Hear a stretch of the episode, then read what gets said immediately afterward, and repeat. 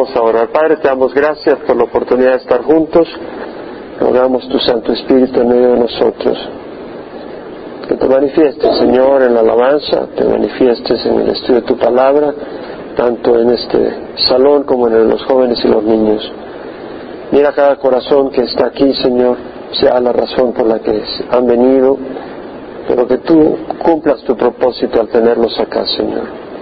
Sabemos que tú quieres consolar al triste, levantar al abatido, Señor, con esperanza, corregir al confundido, darle luz, dirección, Señor, y queremos estar en tu presencia, ayúdanos a ver con los ojos del corazón, Señor, y no solo alabar con los labios, pero realmente ser tocados por tu Espíritu.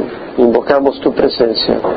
Así es, Padre, te damos la gloria, la honra y el honor y lo hacemos a través de tu Hijo Jesucristo, Señor. Venimos aquí a honrar a Jesús, no a una causa, no a una organización, no a un hombre, pero al Dios de la eternidad hecho hombre, que fue a la cruz por nuestros pecados y ahora vive y reina por los siglos de los siglos.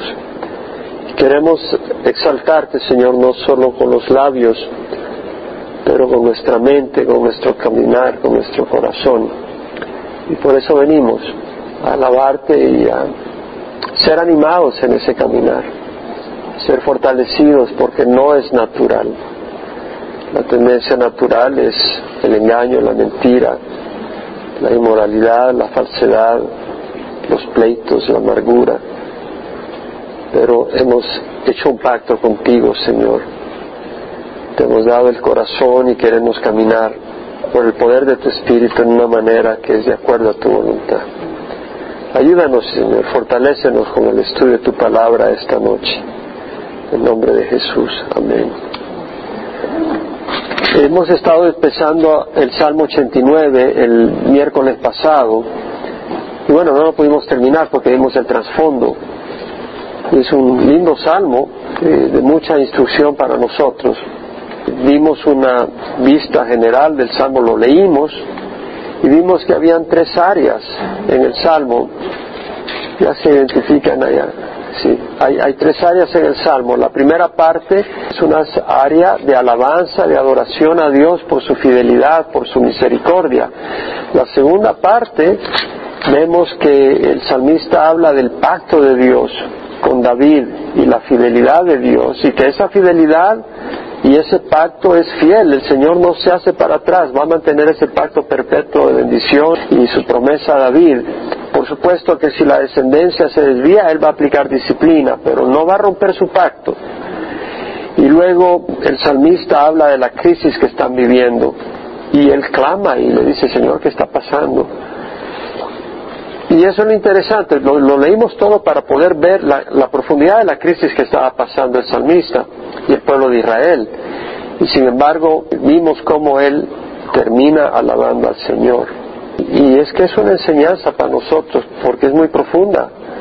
Meditando un poco en este salmo, y no vamos a terminarlo hoy, estuve pensando las veces en que Israel ha pasado crisis donde no ha sido por idolatría, pero ha venido crisis seria. Y hay momentos en la vida del cristiano, como en la vida de Job, en la vida de Jesucristo, donde vienen los golpes. Y el Señor es fiel a su pacto. Vienen los insultos, viene el, quebrantamiento, viene el abandono. Pero el Señor es fiel a su pacto. Y entonces es ahí donde vemos que el cristiano no es aquel que está detrás del evangelio de prosperidad ah, si Dios me prospera económicamente, lo voy a seguir. Pero es aquel que dice, aunque Él me mate, en Él esperaré, como dijo Job. Y es aquel que está dispuesto a ir a la cruz, si es la voluntad de Dios. Jesús nos dio el ejemplo. Y de hecho Jesús mismo nos dijo, si alguna se ha venido después de mí, nieguese a sí mismo, tome su cruz cada día y sígame. Ese es el llamado al cristiano. Realmente yo creo que se ha perdido ese llamado entre la cultura. Meditaba en muchas cosas, cada vez más y más la vivacidad de la iglesia en Estados Unidos depende de las estrategias culturales. y de los métodos para mantener a la gente en los templos. Pero yo creo que esa no es una fe fuerte. La fe fuerte es aquella que está basada en Jesucristo y en la fidelidad a un Jesucristo vivo que merece nuestra obediencia. Llueve, truene o haya sol, ya sea que haya frío o haya, calor. Y ese es el Cristo que transforma los corazones. Yo creo de que este salmo nos habla mucho, pero vimos cómo en los primeros 18 versículos el salmista habla de la, y alaba al, Señor, en, estando en esa crisis, y esa alabanza es bien genuina. Y vamos a, arrancar de nuevo desde el versículo 1. Todo el trasfondo que di la vez pasada no lo voy a dar, pero sí vamos a leer los primeros 18 versículos. Y de nuevo, yo enseño con la ayuda de Dios, pero enseño, no entretengo. Y para mí es importante el significado de las palabras, el significado de las frases no adivinar, no usarlas para usarlas como un trampolín y, inspirarme para decir así cosas en la carne, no. ¿Qué dice el Espíritu ahí? ¿Qué es lo que nos está enseñando? Yo quiero que entendamos lo que significa la palabra fidelidad, lo que significa la palabra verdad en el contexto bíblico, porque Dios tiene un significado para nosotros hay un mensaje, hay un alimento que queremos recibir y conocer. Y vemos como el versículo 1 dice el salmista, por siempre cantaré de las misericordias de Jehová. Con mi boca daré a conocer tu fidelidad a todas las generaciones. El salmista dice por siempre, a todas las generaciones. Y dice cantaré. Uno canta cuando está feliz, uno canta cuando está triste, es decir, es una expresión que sale del corazón. Entonces es un cantar no por obligación, sino que está cantando porque hay una motivación y esa motivación es en el corazón. Entendemos que dentro de la crisis el salmista puede poner los ojos en el Señor y decir, por siempre voy a cantar de las misericordias de Jehová. No está hablando de la misericordia de un Dios neutral, impersonal, sino del Dios del pueblo de Israel. El Dios que se manifestó en el Antiguo Testamento en una manera clara por siempre cantaré de las misericordias de Jehová, con mi boca daré a conocer tu fidelidad a todas las generaciones. Y vimos que la palabra misericordia es Hesed en el hebreo, ¿se acuerdan? Y que quiere decir como una relación de amor, de pacto, como en un matrimonio, cuando hay un verdadero matrimonio sólido de verdadero amor, esa persona, el, el, esposo está amando a esa esposa, pero no solo la está amando, hay una responsabilidad de un pacto con ella y viceversa, la esposa responde en ese pacto de amor, pero también habla de misericordia, de compasión ante una situación donde la persona débil está en necesidad, pero no es una misericordia eh, arrogante, sino que es una misericordia compasiva y amorosa. ¿Sí me explico la diferencia? Y, vemos de que las traducciones en inglés la traducen loving kindness, es decir, un amor amable, o la traducen unfailing love, un amor que nunca falla, o la traducen steadfast love, un amor perenne, que permanece, que es fiel, o la traducen misericordia. Muy difícil traducirla. Por eso menciono todas esas cosas, porque le dan un sabor de lo que está queriendo decir esa palabra en el hebreo. Y luego dice, con mi boca le, daré a conocer tu fidelidad. Y vimos que la palabra fidelidad, el emuná, quiere decir firmeza, es decir, seguridad, fidelidad. ¿Qué quiere decir fidelidad? Es decir, que Dios está comprometido a cumplir sus promesas. Es una decisión de Dios. No tiene que hacer el esfuerzo, porque Dios es poderoso. Es decir, Él, él vence cualquier resistencia. Entonces no es que, tenga que sudar, es que él ha decidido en su corazón, es parte de su naturaleza ser fiel. Es decir, cuando el Señor promete algo, Él lo cumple. No hay nada que lo impida. Si Él lo promete, es un hecho. Es parte de su naturaleza fiel. Y vimos que esa palabra viene de la palabra amán, que quiere decir afirmar, apoyar. Y pienso que eso quiere decir como cuando tú tienes una columna pero que está medio debilona y vienes y le pones apoyo para reforzarla. Entonces es como que esa columna está dependiendo de la fidelidad de ese apoyo para mantenerse. ¿Sí me explico? Ese es el sentir. Y eso es lo que quiere decir fidelidad. Dios está ahí, como quien dice, sosteniéndonos y eso quiere decir que esa columna puede tener que creer que ese apoya la va a sostener para que no se venga para abajo. Entonces la palabra fidelidad también tiene el significado de creer, ¿verdad? Que es creíble y nuestro Señor es confiable, es creíble. Bueno, eso lo habíamos mencionado la vez pasada, pero son términos que vale la pena conocer y realmente entender lo que significa la fidelidad del Señor. Y lo que significa la misericordia del Señor es el loving kindness. Porque dije, para siempre será edificada la misericordia. Es decir, la misericordia no es algo que tú tocas, es el carácter, una característica, un atributo del Señor. No es algo que tocas, pero sí puedes tocar su resultado, es decir, poder sentir el resultado de la misericordia del Señor. Tú puedes necesitar un trabajo desesperadamente y en su misericordia te da el trabajo. No es que lo merezcamos, podemos decir la misericordia de Dios. Y cuando dice para siempre será edificada, quiere decir será establecida. Es decir, es como que si Dios está mostrando su misericordia cada día, la muestra tal vez en nuestra hermana, la muestra en nuestro hermano, la muestra en mí. El que estemos acá es resultado de la misericordia del Señor. En serio, estaríamos en el mundo. No es porque seamos sabios, no porque seamos astutos, es que Dios ha trabajado con nosotros. Es que Dios tuvo misericordia de nosotros. Dios no quiere que vayamos al infierno. Dios se dio cuenta de que estábamos ciegos. Dios se dio cuenta que estábamos atrapados en nuestra arrogancia, en nuestro egoísmo, en una carrera sin sentido, autocondenados por nuestra misma conciencia. Y Dios nos mostró su misericordia. Entonces Dios ha ido edificando su misericordia, por, decirlo así, es para siempre. Es como decir una columna de su gobierno. La misericordia de Dios nunca dejará de ser. Es parte de su característica y de su persona. En los cielos mismos establecerás tu fidelidad.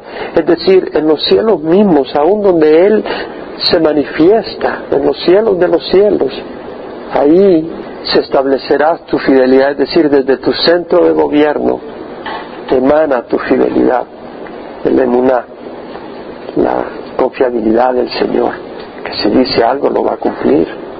Él no nos ha dicho que no vamos a pasar por tribulación. Él no nos ha dicho que no nos van a dar la espalda. Él no nos ha dicho que no nos van a despedir del trabajo. Pero Él nos ha prometido cosas eternas él nos ha prometido de que pongamos los ojos en, el futuro. Él nos ha prometido un reino donde no va a haber injusticia, donde no va a haber inmoralidad, donde no va a haber traición, donde no va a haber dolor, donde no va a haber engaño, donde va a haber paz. Él ha prometido esas cosas y Él es fiel en cumplirlas.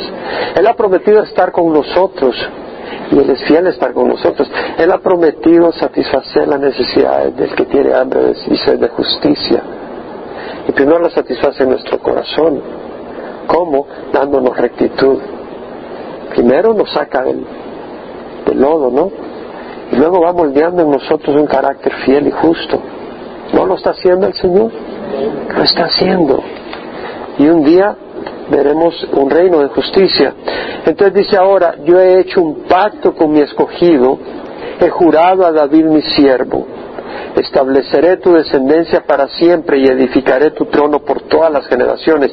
Yo he hecho un pacto, un pacto, este es un contrato, es un contrato confiable, porque el Señor no se hace para atrás y dice, he hecho un pacto con mi escogido.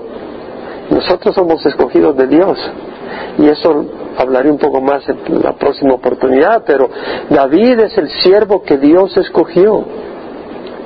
Y dice, he jurado a David mi siervo. No solo hizo un pacto, Dios ha jurado por sí mismo. Estableceré tu semilla, tu simiente, dice tu descendencia, pero la palabra literal es tu simiente para siempre. Y Jesús es de la simiente de David. Él está estableciendo a, un descendiente de David para siempre. Y edificaré tu trono por todas las generaciones, es decir, que de David viene el gobierno para todas las generaciones. Ese es un pacto. Bueno, nosotros conocemos Isaías 9, 6 y 7. Un niño nos ha nacido, un hijo nos ha sido dado, y la soberanía reposará sobre sus hombros. Se llamará su nombre admirable, consejero, Dios poderoso, Padre eterno, príncipe de paz. el aumento de su soberanía y de la paz no tendrá fin sobre el trono de David y sobre su reino para afianzarlo y sostenerlo con el derecho y la justicia. El celo de de los ejércitos hará esto.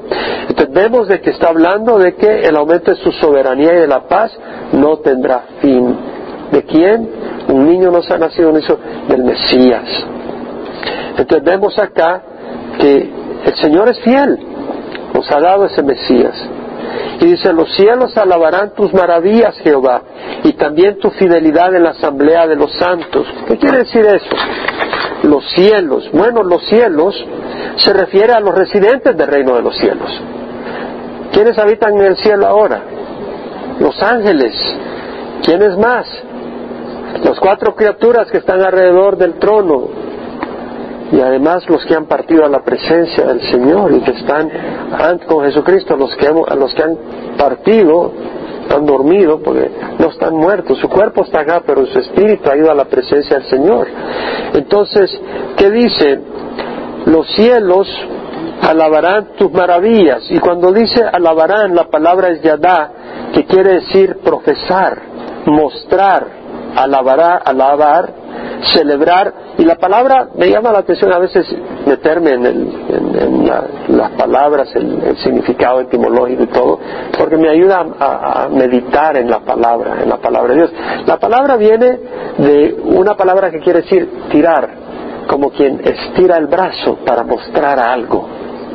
Entonces lo que está diciendo es que los habitantes de los cielos van a mostrar, van a apuntar, van a decir, acá Dios hizo esta gran obra. Y la palabra maravilla es obra extraordinaria, admirable, milagrosa. Entonces los cielos eh, proclamarán, harán notar las maravillas. Tenemos que creer en las maravillas del Señor. Tenemos que creerlas antes de que las muestre el pueblo que salió de Egipto, por lo menos Josué y Caleb, creían en las maravillas que iban a ver. Las vieron y entraron en la tierra prometida, a su tiempo. Y luego dice, hablando de las maravillas, y también tu fidelidad en la asamblea de los santos tu fidelidad, una vez más la palabra fidelidad, en la asamblea, en la congregación, en la reunión del pueblo de Dios. La palabra santos, kadoshé, quiere decir santos, puros, los limpios, los apartados para el propósito de Dios. Se aplica también para el pueblo de Dios, los santos, el pueblo de Dios. Y también se aplica para los ángeles. Bueno, los cielos alabarán tus maravillas, los habitantes de los cielos proclamarán la grandeza de Jehová y también la fidelidad, no donde no hay nadie, sino donde están todos reunidos alabándole. Porque ¿quién en el firmamento se puede comparar a Jehová? ¿Quién entre los hijos de los poderosos es como Jehová? Fíjate qué interesante, porque una vez más la escritura hace referencia a Jesús. Porque ¿quién en el firmamento? Y la palabra firmamento acá quiere decir nube y es una palabra para referirse al cielo. ¿Quién en el cielo se puede comparar a Jehová? Es decir, nadie se compara a Jehová. Es una pregunta cuya respuesta es implícita y quiere decir nadie. Y lo que está diciendo acá la palabra, si ponemos toda la Biblia junta, es que Cristo es Jehová. Porque Cristo se compara con Jehová. La Biblia la compara con Jehová. No es la iglesia católica o la iglesia evangélica. La Biblia compara a Jesús con Jehová. ¿Quién entre los hijos de los poderosos es como Jehová? Hijos de los poderosos. La palabra hijos de los poderosos es Ben-El. Ben quiere decir hijos y él es poderoso. ¿Se acuerda? La palabra Dios es el Elohim, pero es un plural. Y el Elohim viene de Eloa, que quiere decir Dios en el singular, ya sea Dios pagano o un Dios verdadero. Eloa. Y el Eloa viene de él, que quiere decir poderoso, o también quiere decir Dios. Y el él viene de la Yil, que quiere decir carnero, pilar, jefe, líder, poderoso. Pero eh, la palabra Dios viene de él. Entonces acá cuando dice hijos de los, de los poderosos, puede significarse a los ángeles, puede referirse a los ángeles y de hecho esa expresión hijo de los poderosos, tanto en la literatura hebrea como siria, se refiere a los ángeles ese término. Y, está diciendo, ¿quién entre los ángeles es como Jehová? La respuesta es nadie. Y, y una vez más está estableciendo que la Biblia se contradicería si Jesús fuera un ángel, porque la Biblia asemeja a Jesús con Jehová. Claramente, por ejemplo, en Filipenses 2, 6 al 8. Estas son escrituras que les invito a memorizar porque son claves en la vida del cristiano. Haya pues en vosotros esta actitud que hubo en Cristo Jesús, el cual aunque existía en forma de Dios, no consideró ser igual a Dios algo en que aferrarse. Ser igual a Dios, ¿qué más claro puede ser la Biblia? Sino que se despojó a sí mismo, tomando forma de siervo y se hizo hombre. Y hallándose forma de hombre, se humilló a sí mismo, haciéndose obediente hasta la muerte, muerte en la cruz por la cual Dios le exaltó hasta lo sumo y le dio el nombre que está sobre todo nombre, para que al nombre de Jesús se doble toda rodilla de los que están en el cielo, de los que están en la tierra y bajo la tierra, y que toda lengua confiese que Jesús es Señor. Entonces vemos que Filipenses dice que Jesús es igual a Dios, ¿cierto o no? Juan, en el capítulo 1 de Juan dice, en el principio estaba el verbo, el verbo estaba con Dios y el verbo era Dios. ¿Qué más puedes igualar a Jesús con Dios? Él estaba con Dios en el principio. Todas las cosas fueron hechas por medio de Él. Nada de lo que ha sido hecho ha sido hecho sin Él. Y luego dice en el versículo 14, y el verbo se hizo carne.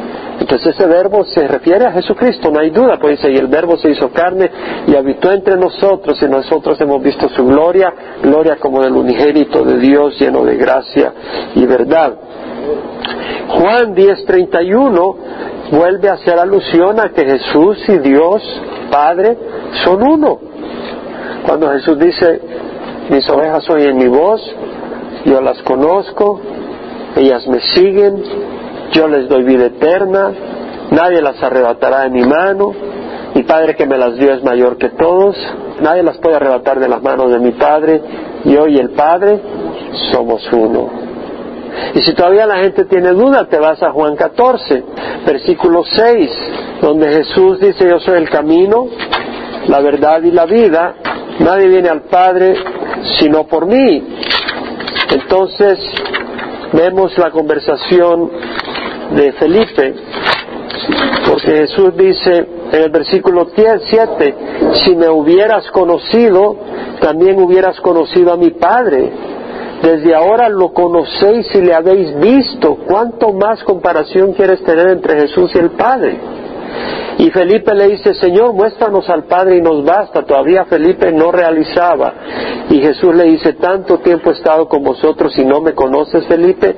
El que me ha visto a mí, ha visto al Padre. ¿Cómo dices tú, muéstranos al Padre? ¿Tú crees que puede haber una mayor comparación de Jesús con el Padre? No puede compararse más. Entonces vemos claramente cómo la Escritura nos revela claramente que Jesús no es una criatura, Jesús no es un ángel, Jesús es el Dios de la eternidad.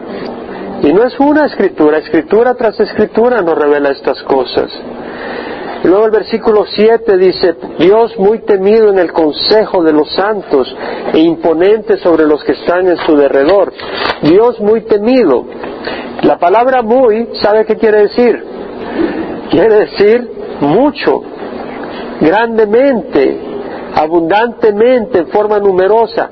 Y la palabra temido quiere decir que es tratado, considerado con un gran respeto, que es visto con un gran asombro, con una profunda reverencia y temor, con temblor y atemorizante su presencia.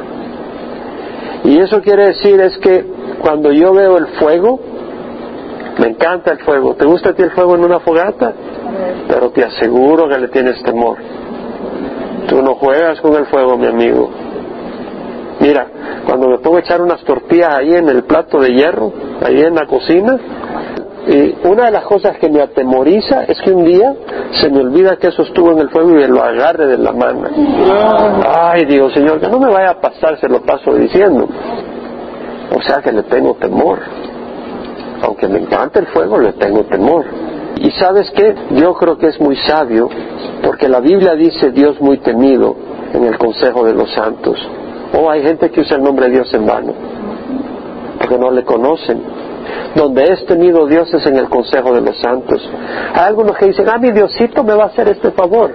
Tu Diosito es un fuego consumidor, si no lo sabes. ¿Cierto? Es un Dios poderoso. Es un Padre maravilloso, pero es un Dios poderoso. Vas a olvidar que ese Diosito no es un Diosito. Es un Diosote. Es un Dios enorme. Es un Dios poderoso. Es un fuego consumidor. No lo manipulamos. No lo hacemos para aquí ni para allá. Yo creo que si Juan nos diría la experiencia que tuvo cuando vio a Jesús glorificado en Apocalipsis, te diría que no lo llames su Diosito, porque Juan cayó desmayado, asustado. Jesús lo tocó del hombre y dice, tranquilo, y le dio calma, pero es un Dios poderoso. Y nunca nos olvidemos de eso, nos va a ayudar a caminar en santidad y nos va a ayudar a obedecer su voz. Dios muy temido en el consejo, es decir, en la reunión de los santos, e imponente. Y la palabra imponente, una vez más, es que causa asombro, temor, que provoca respeto y reverencia sobre los que están en su derredor. Los que están alrededor de Jesús, los que tenían los ojos abiertos a Jesús. Vamos a ver una escritura donde vemos la actitud de los discípulos una vez más, yo pienso que cuando estamos alrededor del Señor, cuando estamos buscando del Señor, lo honramos. Cuando no estamos caminando con el Señor es muy fácil no honrarlo. Es muy fácil irrespetarlo. Es muy fácil decir cualquier burrada. Pero cuando estamos en la presencia del Señor, le honramos. Oh Jehová, Dios de los ejércitos, ¿quién como tú, poderoso Señor, tu fidelidad también te rodea? Jehová no tiene igual. ¿Quién como tú, poderoso Señor? Sabemos que quién es el igual en Jehová. Jesús. ¿Cierto? Jesús.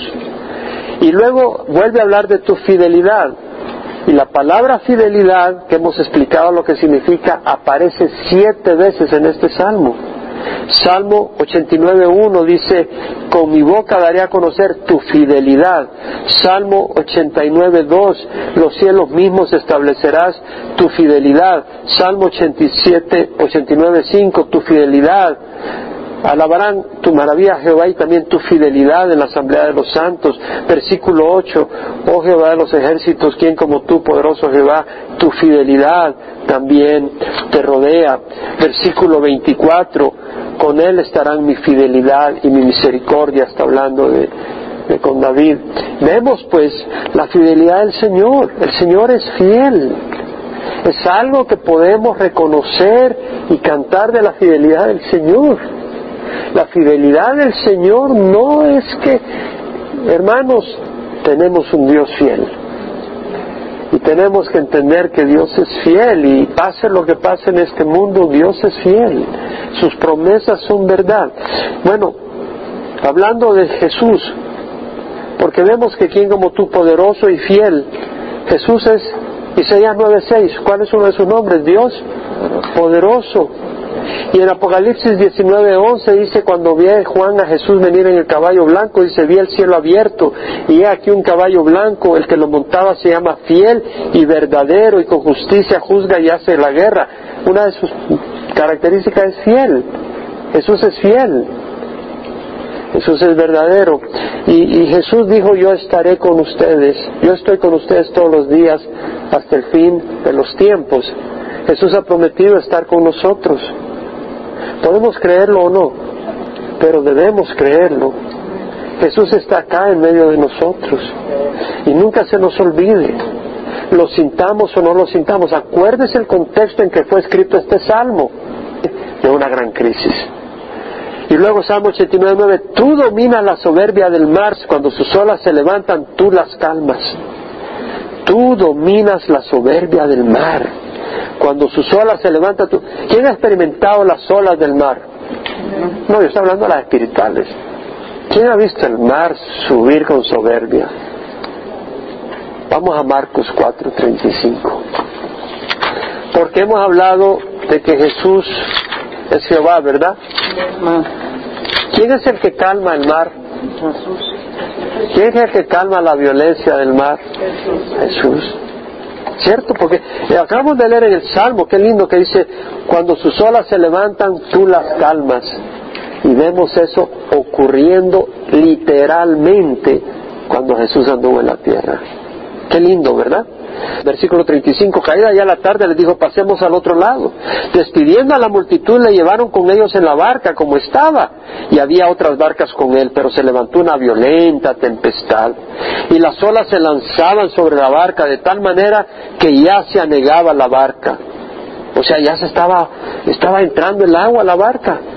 Pues las olas estaban entrando y se estaba llenando de agua y los discípulos que estaban adentro estaban, digo, usted se va a hundir. Él estaba en la popa, el Señor durmiendo sobre un cabezal y le despertaron y dijo, maestro, ¿no te importa que perezcamos? ¿Qué quiere decir esa frase? ¿No te importa que perezcamos? Es decir, ¿no vas a hacer algo? En otras palabras, despierta. ¿Qué pasó? Pues eh, nos estamos ahogando. Ponte las pilas, Señor. Y levantándose, reprendió al viento y dijo al mar, cálmate, sosiégate. Y el viento cesó y sobrevino una gran calma. Entonces les dijo, ¿por qué estáis amedrentados? ¿Cómo no tenéis fe? Y se llenaron de gran temor y se decían unos a otros, ¿quién pues es este? Que aun el viento y el mar le obedecen. ¿Quién es este? Es Jehová el Dios de la eternidad. Ahora, Jesús le dice, ¿por qué estás amedrentado? Uno dice, Señor, que no te diste cuenta que nos estamos hundiendo. Pero lo que está queriendo decir el Señor es que ellos estaban amedrentados porque no estaban aceptando que Dios estaba cuidándolos. No estaban entendiendo en esa crisis que ellos no estaban descuidados. Aunque Jesús estaba durmiendo, el Padre estaba velando. Jesús estaba dormido, pero el Padre estaba velando. Y ellos creían que ellos estaban fuera del alcance del Padre, que la circunstancia en que estaba pasando ellos, de alguna manera Dios no se estaba dando cuenta y había que despertar a Jesús, porque se estaban ahogando. ¿Quién ha experimentado eso? ¿Verdad? Lo hemos experimentado. Y, no quiere decir que no vamos a pasar tormentas, pero yo creo que tenemos que, al pasar las tormentas, tenemos dos opciones. O aprender en el proceso que Dios está ahí. Aprender en el proceso, no debo de asustarme. Esta tormenta va a pasar. Aprender en el proceso, no estoy huérfano. Dios sabe lo que está pasando. No solo sabe, Él me ama yo no soy un número más, yo le importo a Dios. Yo creo que si entendemos eso vamos a tener paz en la tormenta. Debemos aprender. Porque al aprender, ¿a quién estamos honrando? A Dios. La tormenta la vamos a pasar. La podemos pasar angustiado, la podemos pasar confiando. Y luego dice, tú aplastaste a Raab como a uno herido de muerte, esparciste a tus enemigos con tu brazo poderoso. Raab es un término para aplicarse a Egipto. Cuando se usa Raab se refiere a Egipto. Pero hoy me fui a ver el significado de la palabra Raab. Y la palabra quiere decir aliento, tormenta, furia. Así como la furia de una tormenta, o un toro, cuando echa allí, echa humo. Entonces se refiere a arrogancia, como el faraón, todo arrogante, todo insolente como Satanás, todo insolente y arrogante contra nosotros. Ah, este, este quiere ir a la iglesia, la vamos a caer encima. Este se cree, aleluya, ya le vamos a, vamos, vamos a ver si de veras va a aguantar un poquito de mi fuego. Y viene por encima a tratar de rajarnos. Mira lo que dice, tú aplastaste a Raab como uno herido de muerte. ¿Cuándo lo hizo? Cuando Faraón en su arrogancia decía, no salen de acá. Ah, ¿qué dice el Señor? Pues eh, va a convertir en sangre los ríos. no sale de acá. Bueno, se petateó tu primogénito. Salgan de acá, por favor. es decir, aplastaste a Raab como a uno herido de muerte. Y bueno, y dice la palabra del Señor que quien iba con el pueblo de Dios por el desierto era quién? ¿Quién era la roca? ¿Quién era la roca? Cristo, vamos a estudiar en Corintios. Es Jesús quien nos acompañaba. Esparciste a tus enemigos con tu brazo poderoso. ¿A cuáles enemigos? Tus enemigos. Faraón y el ejército egipcio eran enemigos de quién? De Dios. El enemigo del pueblo de Dios es enemigo de Dios. ¿Se acuerdan cuando Saulo fue camino a Damasco y tuvo el encuentro con el Señor? Saulo, Saulo, ¿por qué me persigues? ¿Quién eres, Señor? Y bueno, lo vemos en Hechos 9. ¿Quién eres, Señor? Respondió, yo soy Jesús a quien tú persigues. Esa es la relación del encuentro de Saulo con Jesús. Con tu brazo poderoso. ¿Quién es el brazo poderoso de Jehová? Jesucristo. Hermano, ¿estamos aprendiendo esto o no? Es importante, porque cuando estudias la escritura por tu cuenta tienes que saber estas cosas para poder sacarle mayor provecho. Isaías 53, ¿a quién ha creído a nuestro mensaje? ¿A quién se ha revelado el brazo de Jehová? Creció delante de él como un renuevo tierno, como raíz de tierra seca no tiene aspecto hermoso ni majestad para que le miremos, ni apariencia para que le deseemos. Fue despreciado y desechado de los hombres, balón de dolores y experimentado en la aflicción. Él fue herido por nuestras transgresiones, molido por nuestras iniquidades, el castigo por nuestra paz cayó sobre él y por sus heridas hemos sido sanados por su heridas. Es decir, Él nos liberó de la esclavitud de Satanás. ¿Qué dijo Jesús? Si el Hijo se hace libre, seréis verdaderamente libres. Él es el que aplasta la esclavitud. Él es el que aplastó a Rahab, aquel monstruo que esclavizó al pueblo de Israel. Jesús es quien aplasta al Rahab que esclaviza a muchos hoy en día quienes estuvieron esclavizados del alcohol y de las drogas y ahora son liberados. ¿Quién aplastó a ese Raab? Fue Jesucristo. Algunos fueron esclavos de la comida, de la envidia, de la pornografía, del cigarro, la marihuana, el odio, y el Señor aplastó a Raab en sus vidas.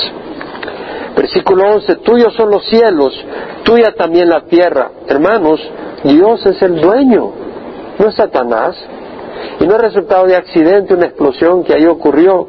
El mundo y todo lo que en él hay, tú lo fundaste, tú lo estableciste. Y si Dios creó los cielos y la tierra y todos nosotros, tenemos que obedecer sus leyes. Todo el mundo tiene que obedecer sus leyes. Tiene que buscar a Dios. El norte y el sur tú los creaste. ¿Qué hablan del norte y el sur? Dios ha establecido orientación. La orientación viene de Dios. La dirección viene de Dios. El Tabor y el Hermón aclamarán con gozo tu nombre. El Tabor es un monte al sureste del mar de Galilea. El Hermón es un monte que está al noreste del mar de Galilea, 40 millas del noreste del mar, en la ribera norte. Tiene una altura hasta de 9.200 pies sobre el nivel del mar. Es un monte altísimo. Y dice, el norte y el sur tú los creaste. Dios ha creado el universo. El Tabor y el Hermón aclamarán con gozo a tu nombre. En el milenio, ahí no habrá abortos en la tierra, no habrá idolatría, no habrá maldad, porque Jesús va a reinar con mano de hierro y la tierra, la naturaleza, estará experimentando la bendición del Señor. Tú tienes un brazo fuerte, tu mano es poderosa, tu diestra es exaltada. Tú tienes un brazo fuerte para salvar. Eso es lo que está queriendo decir, tu mano es poderosa. Decir, nadie te puede arrebatar de las manos del Señor. Tu diestra es exaltada, la palabra exaltada quiere decir levantada, por encima de todo. Dios lo exaltó al Señor Jesús por encima de todo. Jesús es la diestra de Jehová. Todo aquel que invoque el nombre del Señor será salvo, porque Él está sobre todo mundo. Versículo 14. La justicia y el derecho son el fundamento de tu trono. La justicia es la rectitud. Righteousness. Rectitud, lo que es correcto, lo que es justo, lo que es cabal, lo que se debe. Y también se refiere a la rectitud en el Señor en su pacto. Dios va a ser justo en su pacto, Él cumple su parte del pacto, Él es justo, Él es recto, Él es cabal, no se hace para atrás. Y el derecho, el derecho quiere decir el juicio, el Señor juzga y la injusticia no se va a salir con las suyas. Los injustos van a sufrir el castigo y la disciplina de Dios eterno, excepto los que hemos venido a Jesús, porque Él sufrió ese castigo por nosotros, pero Dios es justicia. Uno dice, bueno, ¿cómo vas a creer que un Dios bueno y misericordioso te va a condenar en el infierno? No, tú te vas a condenar porque Dios es justo. Y Dios va a hacer justicia, Él es bueno y misericordioso, y por eso ha ofrecido a Jesucristo. Pero los que quieren vivir en desobediencia a Jesucristo, pues se van a condenar. No es que Dios lo quiera así, para eso mandó a su Hijo, pero no podemos burlarnos o creer que podemos ser lo que queramos y que luego Dios nos va a recibir. La misericordia y la verdad van delante de ti. La misericordia es Gesed y la verdad el Ehmet. Estudiamos eso en alguna ocasión. La verdad, la firmeza, la confiabilidad, la certeza. Dios es verdad. Qué lindos atributos, justicia, derecho, misericordia y verdad. Qué bonito. Imagínate que haya un gobernante que puedas decir, Él es recto, Él hace justicia, Él es misericordioso y Él camina con la verdad. ¡Wow! Lo hay Jesucristo y viene pronto a reinar. Cuán bienaventurado es el pueblo que sabe lo que es la voz de júbilo, la voz de gozo. Anda Jehová a la luz de tu rostro, es decir, ¿quién es el que lleva la voz de júbilo, el que anda la luz del Señor? Salmo 34.5, todos los que a él miraron fueron iluminados, sus rostros jamás serán avergonzados. Es decir, al poner los ojos en el Señor, en tu nombre se regocijan todo el día y por tu justicia son enaltecidos.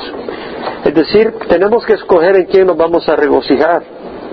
Y si es en el nombre del Señor, podemos regocijarnos en toda circunstancia en el Señor. Y por tu justicia son enaltecidos, por su rectitud. Sedek, Sedaka, es justicia, o sea, la rectitud de Dios. Dios va a ser fiel con su pacto. En tu nombre se regocijan todo el día. Podemos escoger en qué regocijarnos. Porque tú eres la gloria de su potencia y por tu gracia es exaltado nuestro poder. Tú eres la gloria de su potencia. ¿Qué quiere decir allí? La gloria quiere decir esplendor y quiere decir también aquello por lo cual uno se jacta. Entonces lo que está diciendo es tu potencia es decir, la potencia del siervo de Dios, el poder del siervo de Dios, cuando dice, oye, ¿cómo tienes fuerza en esta crisis?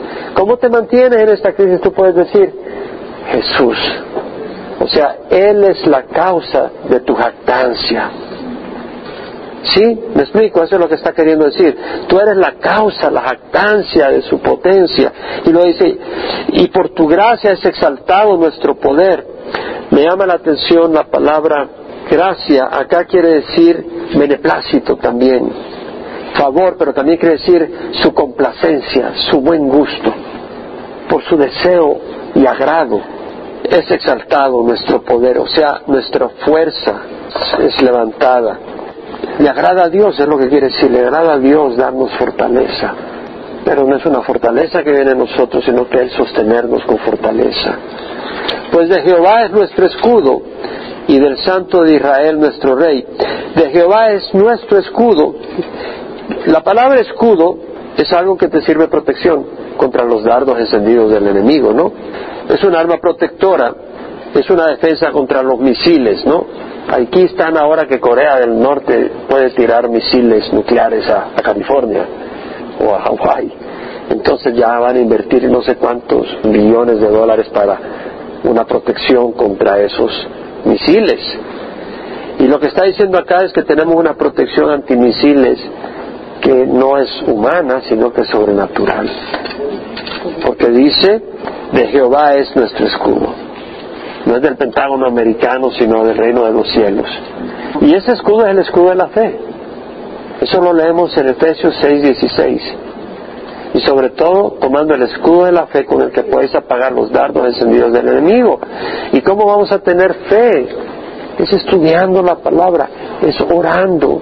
Cuando bajaba el Señor del monte de transfiguración, había un Señor que quería que sacaran los demonios a su hijo, que se tiraba al fuego, se tiraba al agua, cuando tomaba el control los demonios.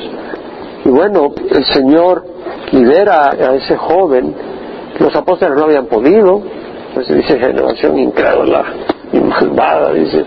Y le dice, oye, ¿por qué no pudimos sacarlo? Y le dice, este solo sale con ayuno y oración. Pero le digo antes, por tu poca fe. En otras palabras, si queremos aumentar fe, vamos al trono de gracia. Si estás en una crisis, no solo vengas a oír la palabra, ven, no te desanimo, tienes que oír la palabra, pero busca al Señor en tu casa. En una esquina, ve y habla con el Señor y conversa con el Señor. Y algunos vienen, pastor, le quiero compartir y ya empiezan a compartir. Y digo, oye, lo mismo puedes hacérselo al Señor. El Señor es más poderoso. No quiere decir que no puedes venir y me compartas y llore contigo, pero algunas personas nos equivocamos y creemos que no, Dios nos escucha.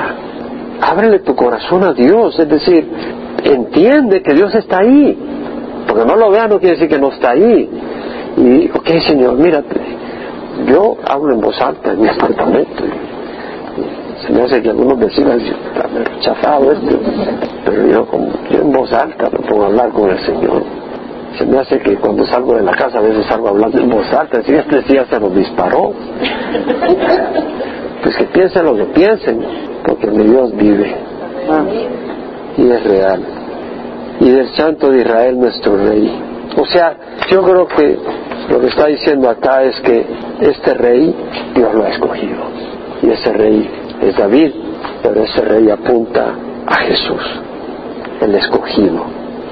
Bueno, es la palabra de Dios, la hemos estudiado, pero yo sé que muchos traen cargas en su corazón, porque hay que aplicarla, hay que oír la palabra, hay que estudiarla. ¿Hemos aprendido algo? Yo espero que estemos aprendiendo la palabra. Le voy a ser honesto, desde que le meto al hebreo un poco y me, me obligo, yo ya tengo un sabor de lo que significa fidelidad, verdad, gracia, misericordia y entender mejor lo que dice la palabra, no solo adivinara más o menos qué quiera decir. Y creo que es algo muy lindo. Ahí donde estás, ¿por qué no decides decirle al Señor, porque es verdad, tú estás en control, vengo a ti Señor, fortalece mi fe, Sí, compárteles tus necesidades y hazlo. Y aquí tal vez no va a haber el tiempo, porque a veces puedo tomar un buen tiempo. Pero no te olvides de que Dios es fiel. No te olvides que Dios es fiel. La fidelidad de Dios no va a desaparecer en tu crisis. Tu crisis no va a ahogar la fidelidad de Dios. ¿Quién puede decir amén? Tu crisis no es mayor que la fidelidad de Dios. ¿Quién puede decir amén? Dios tiene un propósito para tu vida. ¿Quién puede decir amén? Dios ha prometido que todas las cosas obran para el bien de los que le aman. ¿Quién puede decir amén? Tú puedes escoger o hundirte en desesperación o alabar a Dios en tu condición. Y, te invito a hacerlo a la luz de cualquier crisis que estés pasando. ¿Y sabes cómo lo haces? No mirando la crisis, mirando al Señor. Y esa es una libertad que tú puedes hacer. Tú puedes mirar la crisis o mirar al Señor. Tú puedes o temblar ante la crisis o adorar al Señor y exaltarlo por su fidelidad. Porque esa es una realidad. Vamos a exaltarlo por su fidelidad.